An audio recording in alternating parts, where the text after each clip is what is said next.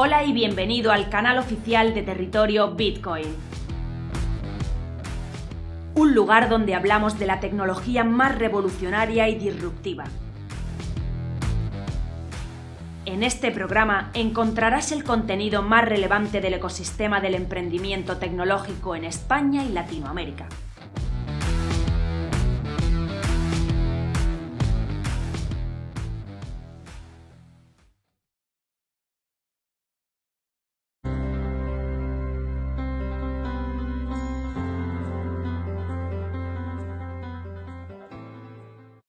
Soy Guille Avellán de DefiLab y hoy quería hablaros de las diferencias entre DeFi y CeFi. Bueno, pues podemos decir que, bueno, pues que en el entorno cripto pues, eh, hay pues, estos dos conceptos, ¿no? CeFi está refiriéndose a finanzas centralizadas y DeFi está refiriéndose a finanzas descentralizadas, ¿no? Independientemente de que nada es 100% centralizado o descentralizado, bueno, pues sí que es cierto pues, que las finanzas descentralizadas, bueno, pues tienden a la descentralización, ¿no? Eh, y sin embargo, las finanzas centralizadas, bueno, pues nacen ya con un concepto de centralización.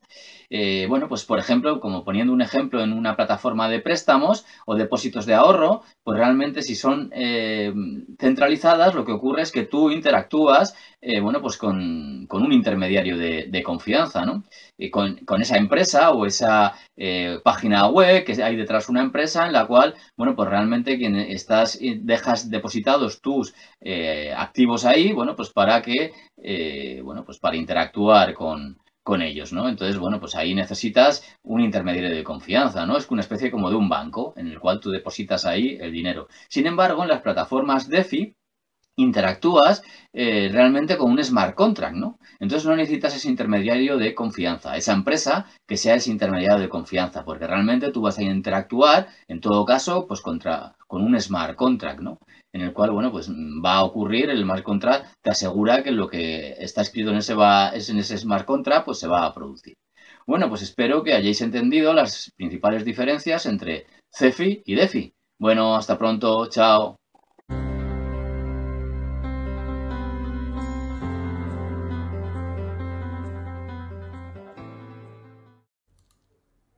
La palabra altcoin es un acrónimo formado por un conjunto de palabras, al de alternativa o alternative en inglés y coin de moneda.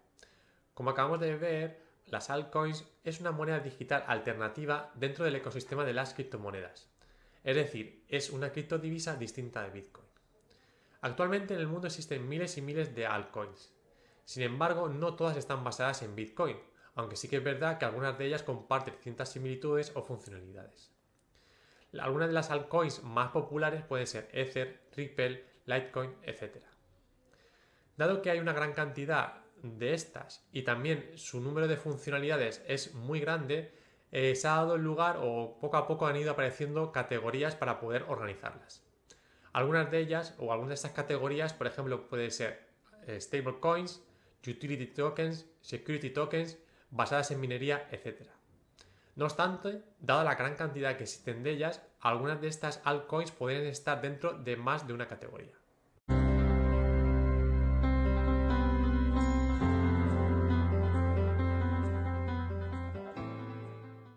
Hola, soy Raúl del proyecto Algoritmia. En este vídeo vamos a analizar cómo funcionan los ataques en un criptosistema de RSA. Los ataques en este tipo de sistema eh, son pasivos como activos. Eh, analizamos cómo funcionan los ataques activos a través de que el atacante se centra principalmente en modificar eh, la transmisión, por ejemplo, del ataque de la mitad del camino. Además, influyen poniendo entredicho la integridad del mensaje que se está realizando, la autenticidad de los participantes de la comunicación y la confidencialidad de los datos que se están transmitiendo. Por otra parte, los ataques pasivos, eh, quien hace el ataque únicamente observa el canal de comunicación y solamente se compromete a que el, tema, el mensaje sea confidencial a el que se está transmitiendo, por ejemplo, el ataque eh, al texto cifrado.